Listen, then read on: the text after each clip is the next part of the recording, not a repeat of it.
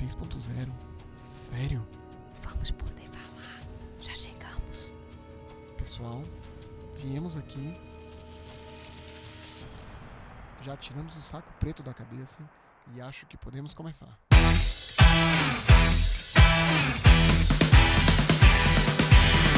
Minha gente, chega mais para ouvir os insights das hypes tecnológicas mais badaladas e topzeiras do momento. Este é o Tech. Eu sou Rafa Cel, a Glória Pires deste podcast, e estou com os colegas Eric Flávio, Catiane Garcia, Cássio Pereira, Uerê e Bruno Figueira para falar sobre ARC 3.0, o que é, como estamos no bebê e para onde vamos, e outras provocações mais. Bruno Nogueira, apaixonado por TI, especialista em analytics e pai deste podcast, vai mediar a conversa.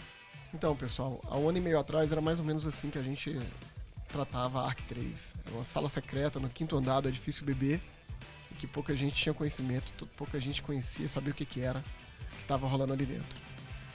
Agora não, agora mudou tudo e a gente está podendo falar sobre isso e, na verdade, muito mais do que podendo falar, a gente está com uma missão de disseminar esse conhecimento, mostrar o que é a ARC 3.0, o que ela tem para oferecer para a tecnologia do Banco do Brasil. Pessoal, então vamos começar como, quando e por que, que o BB começou a estudar ou a definir uma nova arquitetura, a ARC 3.0.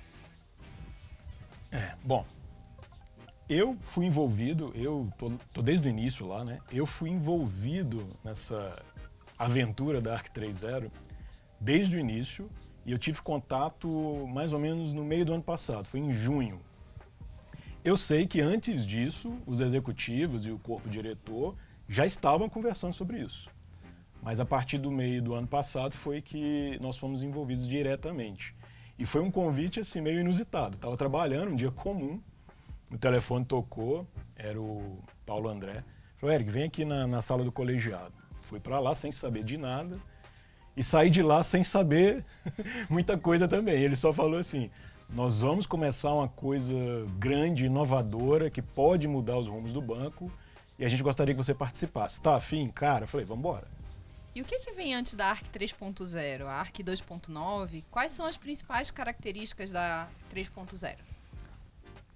Certo, eu sou o Cássio Pereira, né? Eu vim da GIARC para o ARC 3 numa situação bem peculiar, igual o Eric descreveu, uma ligação e, e participar desse projeto ARC 3. É, o ARC 3.0 ele, ele é uma nova visão da arquitetura sobre o, o, que o banco vem trabalhando e o que, e o que antes é que a gente pode chamar de ARC 2 ou ARC 1, na verdade é a, a forma que o banco trabalha hoje com as suas aplicações, é, hoje montado numa esteira de, de entrega de, de aplicativos bem conhecida por todo mundo, onde as pessoas utilizam as ferramentais para entregar essas aplicações e montada sobre uma, uma, plataforma bem conhecida de todo mundo. Tem uma aplicação em canal, feita em, por, por aplicativos web, e eu tenho um mainframe suportando o negócio. Então, a mudança desse modelo para ter uma nova forma dos desenvolvedores trabalhar foi um desafio para essa nova arquitetura. Poxa, mas eu imagino aqui que, poxa, uma coisa nova, uma nova forma de trabalhar, com novas tecnologias e tal. Então, deixa eu te dar um momento aqui de você chorar as pitangas. Fala aí que eu te escuto. Quais foram as principais dores que vocês enfrentaram para conseguir estabelecer esse conjunto de tecnologias e como é que elas deveriam funcionar aqui dentro do banco? Nossa, muitas dores. Imagina, vou falar aqui, vocês vão complementando aí. Imagina a situação. Vamos começar uma arquitetura nova. Nos disseram isso. Experimentem. Tragam para a gente as definições. E nós não sabíamos nada sobre cloud. Quem sabia porque investigou, teve curiosidade, leu como é que um, uma outra empresa fazia aí fora mas nada que fosse um ponto de partida mesmo, entendeu? A gente teve que começar do zero, literalmente, estudando tudo, quebrando a cara, porque assim, existe uma infinidade de ferramentas, frameworks, patterns para fazer o que a gente se propôs. Então você escolher entre um ou outro era muito difícil. E a gente teve que ir atrás, debater, trazer para a mesa, pensar o que é melhor, o que serve, o que não serve. Então, assim, foram muitas dificuldades, mas eu acho que a gente está tá começando a ter sucesso nessa empreitada agora. Cara, legal, Eric. Eu queria aproveitar esse teu gancho aqui e, te fazer uma pergunta. Por que, que a gente precisou fazer esse desenvolvimento de cloud aqui, se a gente já tem tanto, tanto provedor de cloud no mercado? Nós já temos ali a Amazon, já temos Microsoft, nós já temos Google. Por que, que eu preciso criar algo novo para o Banco do Brasil? Esses caras não nos atendem, não, não, nós não estamos reinventando a roda? É, eu sou o Herê, da G-Pronto. Estou no time, sou time líder da parte de monitoração cloud. eu acho que eu consigo responder um pouco dessa pergunta aí. É, no começo, a gente preferiu é, criar uma plataforma toda do zero, baseado em conceitos de mercado, baseado em, em CNCF, que é o Cloud Native Foundation, que é o pessoal, as grandes empresas que utilizam nuvem do mercado e eles ditam alguns, algumas aplicações que eles acham meio que padrões para o pessoal usar nesse, nesse mundo. E a gente, é, por ser banco, preferiu começar com um conceito de nuvem privada para a, a gente não se preocupar muito no começo dessa experimentação com, com segurança, com troca de token, com vault, como as aplicações iam se autenticar entre elas no início. E agora que a gente está com maturidade suficiente, a gente já começa a pensar também em usar a cloud pública integrando com a nossa privada. É, a gente está pensando em sistemas de, por exemplo, de, de label. É, essa a aplicação X vai subir, eu marco ela com algumas labels e essas labels vão dizer aonde ela pode rodar.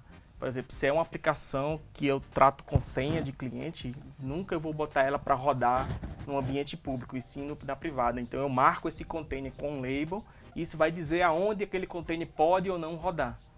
A ideia, só pode acrescentar aqui, a ideia é depois a gente ir para um, uma filosofia de cloud híbrida, que envolve a nossa e as externas. Né? Mas inicialmente o banco acho que estrategicamente decidiu usar a, cloud interna. Tem né? também o conceito da parte de, de, de, nós não, não termos domínio, nós banco, não termos o domínio completo das ferramentas, dos, da, da tecnologia em si. Se você chegar para qualquer local, se você for comprar ou usar ou consumir algo que não é que não é do seu convívio, do seu da sua natural, do seu natural, você acaba às vezes esbanjando algo que você não tem, que você não sabe. E essa, esse, esse, esse é, provar, sentir a tecnologia, nos proporcionou conhecer o que nós precisamos, especificar, ter um, uma especificação concreta da segurança, das necessidades, tanto de infra quanto da própria aplicação no conceito de microserviços, que também estava vindo como algo novo para a gente, para a gente banco, pensando banco. E é, quando nós fomos selecionados, fomos exatamente para fazer essa experimentação, de construir um ambiente completamente apartado do banco, é, do, do, tradicional, fazendo, é, é, é, experimentando, quebrando, acertando e errando por mais vezes. E se você fizer isso no ambiente cloud, é, tem o gasto inicialmente do banco, obviamente. Isso aí ia sair muito mais caro essa brincadeira. Mas fora isso, é, é, nos dava essa, esse, exatamente esse, esse, manejo de agilizar alguns assuntos, porque nós teríamos tudo aqui junto com a gente. Nós já temos toda uma infraestrutura junto com nós, com, com a gente, né? Então o gasto seria menor e o nosso conhecimento seria maior. E né? também muito o conceito do mercado de você fazer, sentir a dor para depois tentar sanar aquela dor. Então Exatamente. a gente precisava de ter um lugar para começar a sentir as dores para depois pensar em como saná-las. É, posso falar também que a gente também estava perseguindo a, a independência do, do, fornecedor e ter esses conceitos internalizados uhum. dentro do nosso time de desenvolvimento e operação para poder assim é, entender o, o, as, te, as, novas tecnologias que isso vai a, agregar à nossa TI. Porque ter só uma cloud não é só infraestrutura, né? Não é só máquina, é cultura. A gente, tem, a gente tinha que preparar, né, Cássio, a DTEC inteira para saber desenvolver para a cloud. Então a gente tinha que começar interno, para depois, quem sabe, se for viável, é, consumir cloud fora do banco também. Minha gente, pausa. Tive um alumbramento. Arc 3.0 é igual a BB Cloud e Arc 3.0 está contido ou contém BB Cloud? Quem me explica isso, por favor? Começa aí, Bruno. Vou tentar mais ou menos assim. É, a Arc 3.0, ela, a Cloud começou com a Arc 3.0. A Arc 3.0, nós, quando nós chegamos, eu, eu, participei do time de infraestrutura lá. É, lá nosso time era enorme, né? Acho que era o maior time que tinha lá, tinha umas 12, 13 pessoas. Só da parte de infraestrutura que nós construímos praticamente, literalmente, passamos cabos e subimos latas e sub, fizemos o que tinha para fazer, porque era um ambiente totalmente apartado da DTEC. Então, assim, a gente nasceu lá com o foco de plataforma de serviço, de, para, plataforma para microserviços. Plataforma para microserviços, que era a ARC 3.0. Então, basicamente, é, nós começamos lá.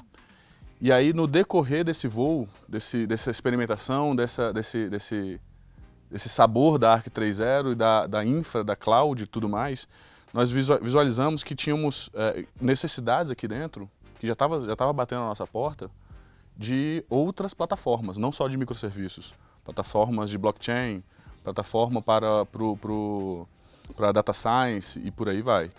E aí é a gente, a Cloud Pass, ela continua, obviamente, com a Arc 3.0, no entanto, oferecer, é, dando para eles a plataforma de microserviços, dando suporte dessa parte, a parte mais embaixo, vamos dizer assim, da, do, do, da Arc 3.0 e a Arc 3.0 cuida da, dessa plataforma em si, vendendo isso para os nossos clientes, para, para, os nossos clientes desenvolvedores, né?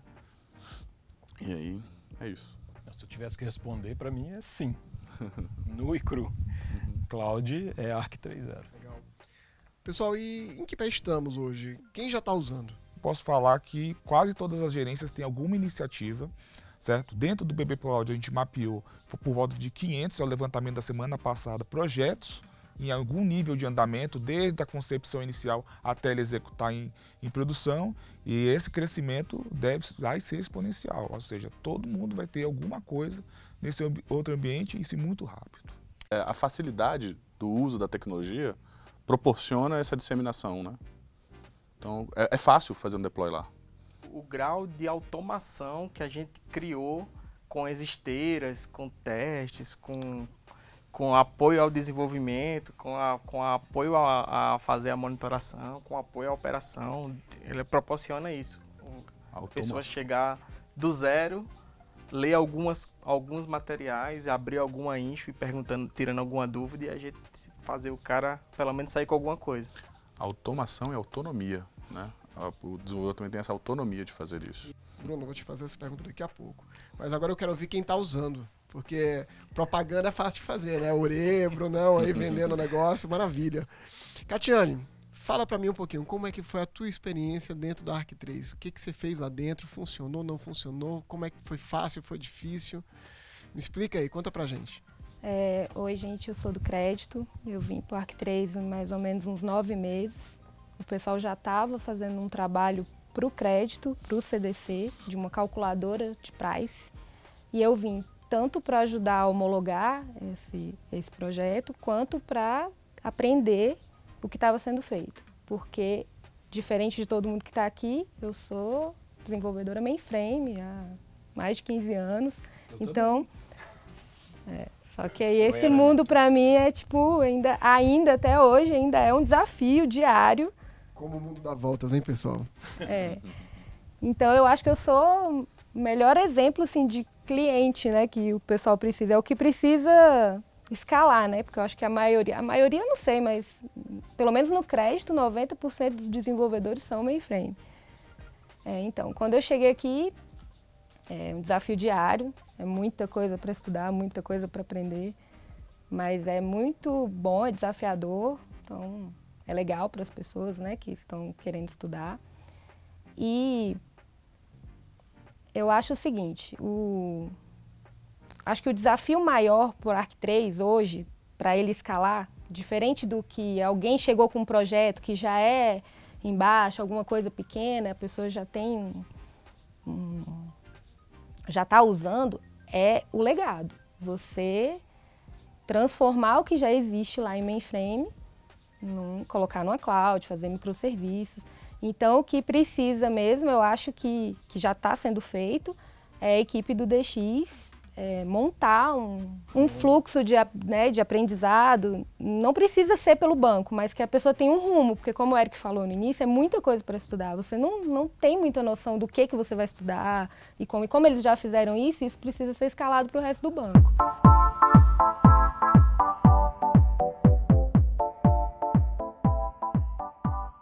Explica um pouquinho melhor essa história de microserviços. Queria só é, passar um sublinhado na questão que é assim, desenvolver para cloud, ou em outras palavras, desenvolver microserviços que seja, não é tão simples.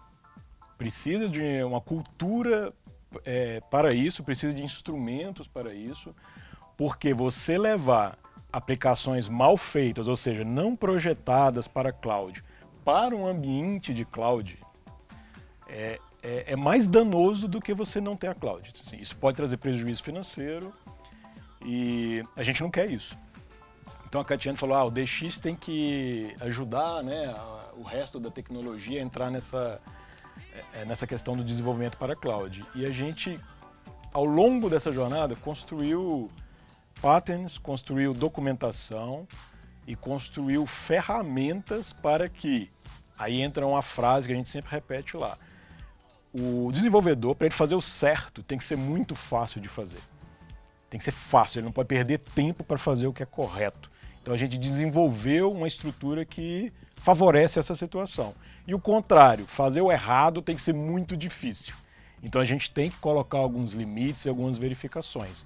É, isso fez parte também do, da, do desenvolvimento cloud do Banco do Brasil e a Catiane usou isso lá e nos ajudou a aperfeiçoar isso. Agora a gente está entrando no momento que o resto da EdTech vai passar pelos caminhos que ela passou, usar essa mesma estrutura e a gente espera que tragam feedback para a gente melhorar isso. Programar em microserviço é também uma mudança de cultura, né? A, a cultura que a gente tem hoje difundida no banco é o, as UX desenvolvendo projetos, fazendo projeto, colocando na produção e a OS tendo que tomar conta. E nesse mundo, a competência muda o time, o, o time tem que começar a pensar não mais em desenvolvimento por projeto, e sim desenvolvimento por produto. Então o produto ele tem um ciclo de vida. Então até aquele produto morrer, ele é de responsabilidade daquele time. Então é, isso leva a outras coisas como ah, eu tenho que implementar meu microserviço com conceito de observabilidade para poder observar aquela aplicação na operação, para começar a pensar em melhorias daquela aplicação. É um ciclo sempre infinito, né? Melhor, melhor visibilidade, aumenta a visibilidade, vou aumentar a instrumentação do meu código, vou construir sistemas melhores e vou construir mais rápido. Então, é, a qualidade também tem muito a ver com isso. Você sempre está voltando no seu produto, vendo como ele está se comportando na operação e melhorando ele. É muito o conceito DevOps que entra junto, que também é outra sopa de letrinhas, né? Agora não fujam não. Do que se trata microserviço? O que, que é? Vamos lá. É, o microserviço ele é uma consequência natural do processo que iniciou lá no ágil. Certo? Entre vários aspectos do ágil, o, que a gente pode falar agora é a entrega de valor no tempo do negócio. Certo? Então a gente começou a trabalhar nesse foco. Para poder entregar valor no tempo do negócio, precisávamos implantar no tempo do negócio. Uma coisa é fazer o código, outra coisa é implantar. E aí veio o DevOps. DevOps para entregar no tempo do negócio. E a terceira consequência que daí veio o microserviço é que para poder implantar eu tenho que codificar e não impactar os demais negócios que estão ali envolvidos, ou seja, mexer naquele código e não derrubar outro. Então o microserviço veio para tentar endereçar essa visão. E o que, que a gente pode falar? Tem várias teorias sobre o assunto, várias, é, é um assunto que que fomenta muita discussão teórica sobre esses conceitos, mas eu tento aqui reduzir em três princípios antes de você tentar buscar essas informações em outros lugares, que é o, o microserviço, ele é independente, ele procura ter o implementação que seja muito focada no que, que ele vai entregar, certo? Para isso, ele é autocontido, ou seja, tudo que você precisa para executar aquele microserviço está implantado junto com ele certo? E o mais importante é que a responsabilidade negocial dele é muito clara.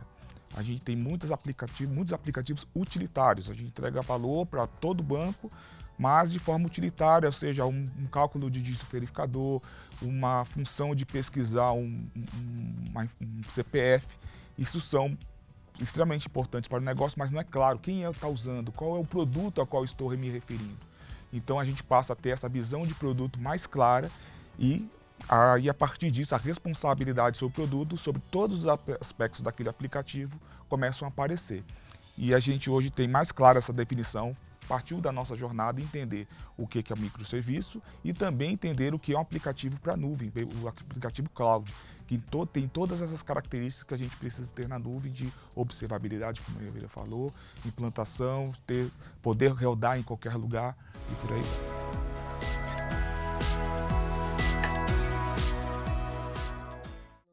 Lembrou muito de um termo que eu ando escutando recentemente, que é 12 Factors Apps. E, inclusive o livro Beyond 12 Factors. Então, o que, que, é isso? Como é que, como é que isso está relacionado com o microserviço, com a iniciativa da ARC3? É, eu lembro que eu já ouvi também falando sobre a ARC3 de For Golden Signals. Eu falei, cara, tem muito, tem muito termo aí que acho que a gente precisa explicar um pouquinho. Se vocês puderem dar uma clareada pra gente, o que, que é isso?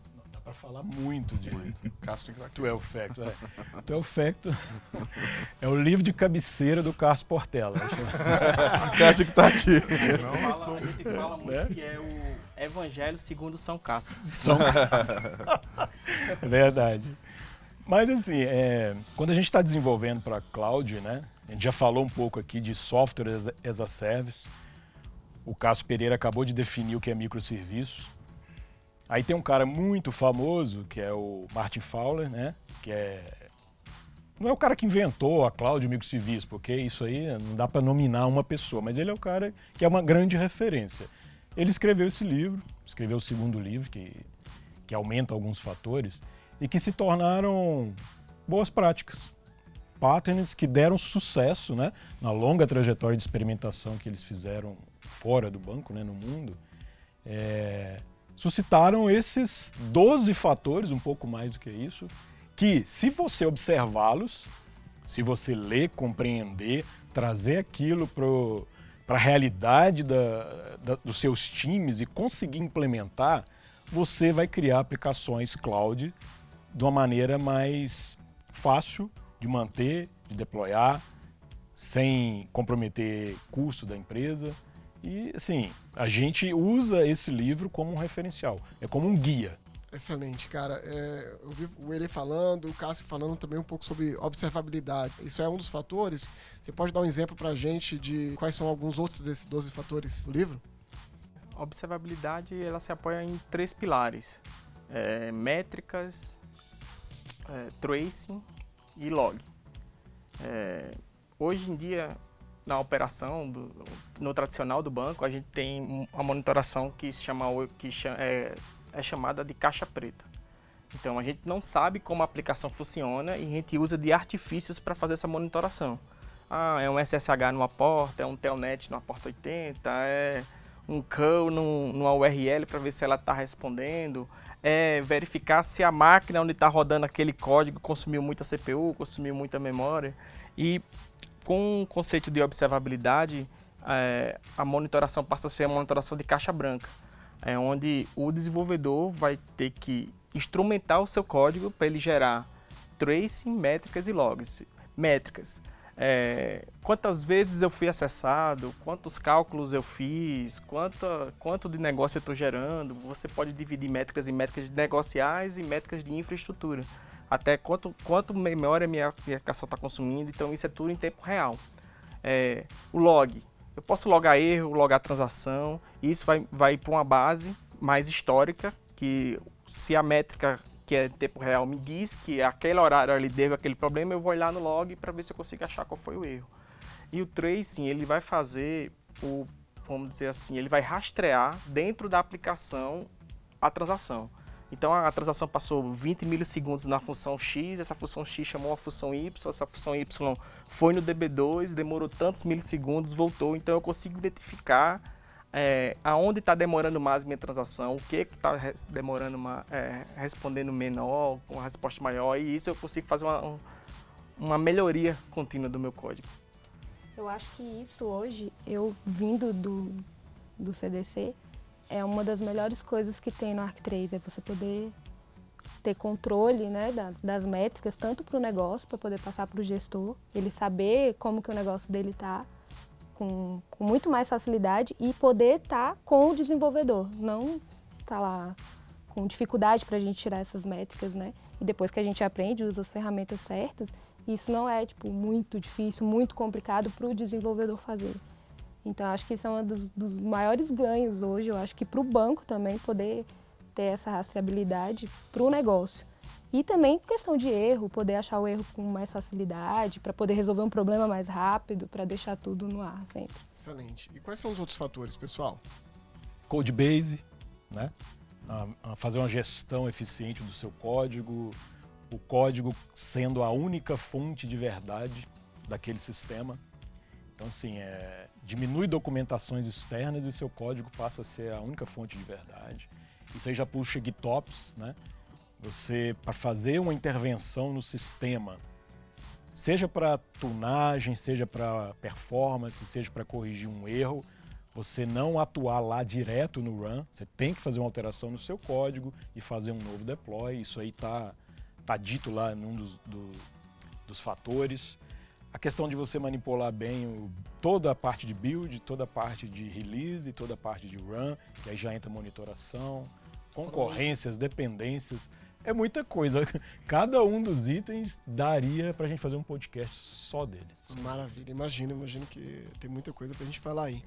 Mas e, e pensando nisso, é, pessoal, eu fico imaginando o seguinte: a gente tem no banco uma cultura e, e processos bem maduros e estabelecidos para trabalhar com tecnologias da plataforma mainframe. Né? A gente já vem aí há Muitos 40, anos. 50 anos trabalhando com isso e a gente já, já aprendeu a fazer isso. E agora, quando a gente está falando de cloud, microserviços, é, CICD, GitOps, essas siglazinhas todas que vocês falaram para a gente, eu imagino tanto que vocês testaram a maturidade do ambiente high-end.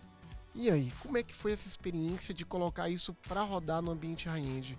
Porque assim, a gente já tem muita expertise no mainframe, eu não sei se a gente, e aí eu não sei mesmo, é, te, se a gente já tem tudo isso claro e estabelecido dentro do ambiente high-end para o Banco do, do Brasil. Boa pergunta, hein? assim, é... Como a gente, eu vou, eu vou falar. Vai, começa aí. É, como a gente usa é, um orquestrador de containers, o, o Kubernetes já garante alguma, alguma estabilidade. É, a gente instituiu que cada aplicação tem que subir no mínimo três endpoints, que é um endpoint chamado health, um endpoint chamado metrics e outro endpoint chamado erros. No mínimo esses três. O que o health faz? Ele vai ser um endpoint onde o Kubernetes vai ficar consultando de tempos em tempos, que é configurável, quanto tempo, e ele vai fazer um health check na aplicação, vai ver se a aplicação está sadia.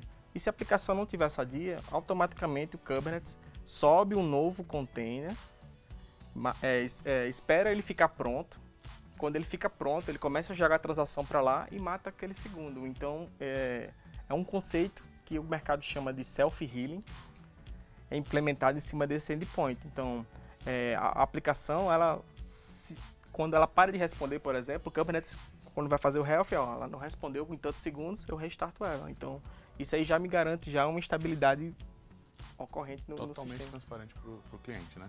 totalmente transparência para o cliente. Às vezes o cara nem sabe que teve um reinício, nem sabe no sentido assim, tem esse, esse acontece isso, mas não consegue visualizar assim, não, não, teve um impacto, entendeu? Ou o impacto foi muito reduzido, né? Quando você fala cliente, Bruno, você está se referindo ao nosso cliente lá na ponta, o cliente do Banco do Brasil, ou o nosso desenvolvedor que é cliente da Arc3? Ambos, ambos, porque a, a, o serviço não para. E a, por o serviço não parar, nosso cliente Arc3, que é o desenvolvedor, ele vai sentir o quê? Vai, vai saber pelo log dele que teve um reinício por algum motivo específico, ele vai dar uma olhada dos logs e tudo mais. Mas o serviço dele não parou, não ficou down, né? não ficou fora, alguém não teve indisponibilidade de serviço. Claro, nesses tipos de erros, né? de indisponibilidades de containers. Né? Uma segunda coisa que o, o ambiente do Kubernetes dá, já provém para a gente de graça é o HPA. HPA é o Horizontal Pod Auto Escalate. Então, eu consigo, em cima de métricas de infraestrutura, dizer, por exemplo, que ah, é um feriado, estou recebendo uma chuva de transações ou de requisições e em minha aplicação é, ela satura se eu receber mais de mil requisições por segundo. Então, quando ele vê a tendência daquilo chegar naquele, naquele threshold, ela já se prepara e já começa a escalonar automaticamente para poder receber aquela chuva. E isso é uma economia enorme de, de infra, porque hoje a gente é, calcula a infra do pico para o ano todo. E assim, de, dessa maneira, eu consigo fazer com que passou aquele tempo, a infra ela vai automaticamente é, matando esses pods extras e deixando só o mínimo que eu defini lá. Então também já é uma coisa que o ambiente não, nos dá.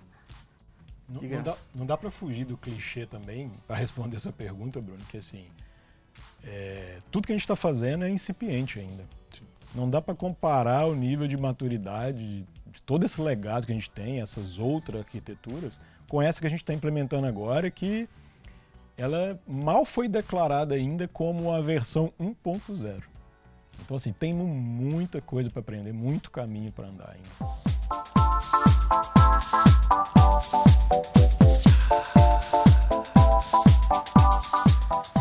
Como não pode deixar de ter uma treta. Eu tenho que fazer uma pergunta para vocês. Pô, vocês estão falando aí para mim de GitOps, DevOps, Cloud. Estamos falando de Kubernetes, Docker, containers e esteiras, etc. Cara, mas eu ouvi dizer que a gente está usando o DB2 mainframe para persistência. Como é que você me explica isso? Cara? O barulhinho de porta batendo. Alguém foi embora. Quem a nossa, quer falar? A nossa colega aqui explicou muito bem, né? Qual é o maior desafio? Nosso maior desafio é garantir a compatibilidade, a compatibilidade com o ambiente atual. É, não temos como fugir da nossa, nossa história de 50 anos, 40, 50 anos do mainframe. É, não temos como fugir de muitas coisas da noite para o dia. Virar, vamos fazer, ah, não, hoje vamos desligar todos os mainframes e virar tudo para Arc 3. Acabou o banco, não existe isso. No entanto, é, é, para conseguirmos essa, essa compatibilidade com esse ambiente e irmos amadurecendo, esse convívio é necessário e eu não, não vou nem dizer que que um dia vai, vai, vai virar tudo. Não, acho que é dia a dia. Hoje, hoje as novas aplicações estão vindo para Arc 3, vê a necessidade de usar o mainframe para atividades mais nobres e as, que, que venha, porventura, que fica às vezes difícil ou impossível trazer para o nosso mundo. Acho que ele não vai desaparecer, não existe isso. Então, esse convívio vai ser necessário e é necessário. E o DB2 eu acho que hoje está sendo a nossa, nossa barreira ali, nossa, nossa, nossa, como que eu posso dizer, barreira não, nossa ponte, né? É.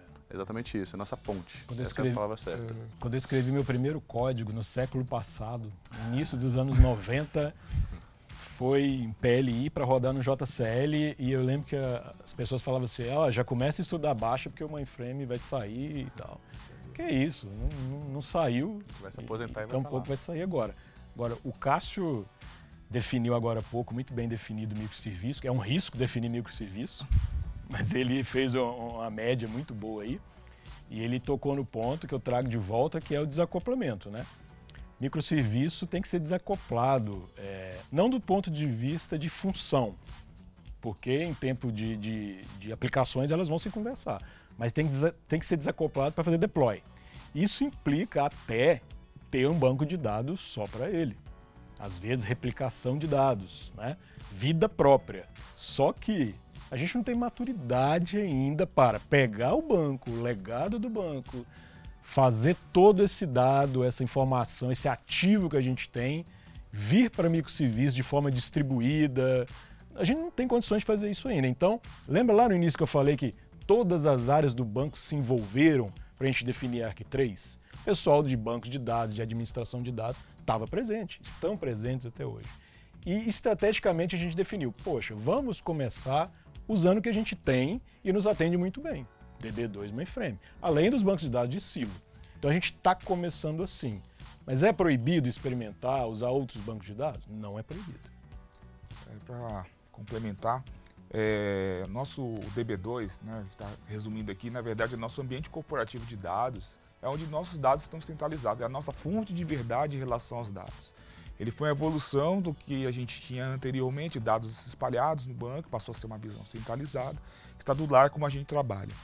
É, pegando o gancho aqui do Eric, a mudança de você ter dados especializados para aquele microserviço, para aquela responsabilidade, como havia falando anteriormente, ela passa em você rever como esses dados, como essa fonte de verdade está no banco. Isso é um trabalho que a gente está começando lá com a AD, de tentar ver qual o caminho que isso não vai é, fazer perder todos os ganhos que a gente teve com essa centralização das informações, que permitiu o banco avançar muito na questão de, de inteligência de informações, saber onde está, do, está o dado real, dado, a fonte da verdade é muito válido para esse aspecto. Então, como a gente pode evoluir para essa questão da visão é, segmentada dos dados, pra, no caso de microserviços, sem perder esse grande benefício que a gente teve. Isso é um desafio gigantesco. Sem perder benefício e sem trazer riscos desnecessários, né? Estou lembrando de um caso aqui agora, é um benchmark que a gente fez lá no início, foi com um banco americano, que é o Capital One, que ele é cloud native de nascença, né? E, se eu não me engano, em junho desse ano, junho ou julho, ele sofreu um ataque que roubaram dados de mais de 106 milhões de clientes, dados sensíveis. Então, assim, é, imagina né, se a gente adotar bancos de dados distribuídos e correr esse mesmo risco. Não podemos. Então, assim, vamos começar devagar, vamos usar o que está bom a nível de banco de dados e depois a gente pensa em outras alternativas. Fantástico. Eu acho que é, é bem por aí mesmo, pessoal. Assim, eu fiz a pergunta, mas a resposta eu imaginava que era essa que vocês iam dar. Eu acho que a, a chave de, do DB2, na verdade, não é, não é só do DB2, é no nosso ambiente corporativo, né? É a maturidade que a gente tem dentro dos processos para trabalhar com aquele ambiente para garantir a disponibilidade, garantir que ele funciona e que ele vai estar ali realmente respondendo para as nossas aplicações. Mas, mas aí pensando um pouco sobre disponibilidade, eu fico imaginando o seguinte: você está falando lá que o, as nossas, nossas aplicações, nossos microserviços, nossos pods vão ter três endpoints levantados lá: o health, o status e o, e o error. Salvo engano, o Ere falou disso aí, eu não sei, não, não anotei aqui, mas é algo parecido. E a gente falou de self-healing applications, etc. Eu fico imaginando o seguinte: hoje nós temos lá a GPROM trabalhando lá 24 por 7, dando toda a monitoração para o nosso ambiente, garantindo essa disponibilidade, seja do DB2, seja do ambiente corporativo. E eu fico imaginando para essas aplicações novas. Beleza, eu tenho lá meu endpoint e a aplicação vai estar tá ali dando um sinalzinho de que, poxa, aconteceu alguma coisa, deu ruim. E agora? Como é que funciona? Como é que essa. A gente falou também no, no começo, não sei se foi o Bruno ou se foi o Cássio, sobre a questão do, da responsabilidade, da autonomia com responsabilidade, né? o accountability. Como é que isso funciona em relação a esse ambiente? A necessidade de eu garantir a disponibilidade, a monitoração 24 por 7 e essa questão do, da responsabilidade do time. Como é que isso se, se integra dentro dessa proposta? Eu acho que eu posso falar porque eu sou meio que o pai do assunto, né? eu sou o link entre a vamos dizer, os desenvolvedores e a OS para essa parte de, de incidentes e eventos. Então, é, dado que o desenvolvedor é, fez a sua, a sua aplicação com o conceito de observabilidade, quando acontece algum problema, quando acontece algum erro, provavelmente esse erro já vai estar mapeado. Então, por exemplo, a minha aplicação ele recebe uma coisa e eu vou gravar no DB2. O DB2 não me respondeu no tempo útil, eu vou dar um timeout. Então já posso fazer uma métrica que vai dizer, ó, o DB2 está me dando timeout. Então quando esse evento vai ser gerado, ele vai ser gerado já para a GPRON dizendo assim, ó, deu problema no DB2, o endereço do DB2 que eu acesso é esse, o esquema que eu estou precisando acessar é esse. Então já vai direcionado direto para aquele pessoal. É, a, muitas coisas, os containers, o Kubernetes garante a estabilidade. Por exemplo, a gente tem caso de aplicação que estava com memória leak, ela estourava a memória, o container restartava e deu problema, alarmou. O pessoal fez, não, pode deixar isso aí que segunda-feira a gente vê, porque não há disponibilidade, porque pelo conceito do Kubernetes que ele está sempre levantando outros pods. Então, é, a gente criou também um, um fluxo de exceção. Qual o principal fluxo? O, o, desenvolvedor é responsável de instrumentar o código dele para ele ter resiliência ou seja, ele se garantir vivo. E se acontecer algum problema ou se vai tender uma normalidade, ele vai é, fazer um fluxo de exceção, onde a gente instrumentou é, conectores que você pode hoje mandar mensagem para o MS Teams, você pode mandar mensagem para o Rocket Chat, pode mandar mensagem direto para uma ferramenta que a GPRON utiliza que chama OMI, que é Operation Management. E esse OMI ele já abre um, um evento automaticamente na, na, na, esteira de incidentes e de eventos da, que a DTEC usa. Então, é, concorrentemente, o desenvolvedor recebe e alguém que é 24 por 7 vai receber. O, o desenvolvedor tem que ter feito um, algum procedimento básico para o pessoal ver se aquilo ali é um falso positivo ou se realmente a aplicação está fora. E vai, ele vai falar um, um, vamos dizer assim, um passo a passo do que tem que fazer. E no final, às vezes pode ser até assim, ó, liga para mim que ficou feio. A gente está divulgando aí um conjunto de boas práticas em relação à construção de aplicativos. Agora a gente está tá orientando as pessoas a fazer essa, esse procedimento básico, a contactar a GPROM e dar indicação de, de, a possível origem do erro, inclusive um ponto de contato, se é o MS Teams, se é um correio, se é um RDI que, que ele vai receber para tratar essa, essa, essa questão. Minha gente, o papo tá massa. Mas a gente precisa fazer uma pausa, respira um pouquinho aí. A gente volta com essa conversa na semana que vem. Continuamos falando sobre ARC 3.0. Até lá!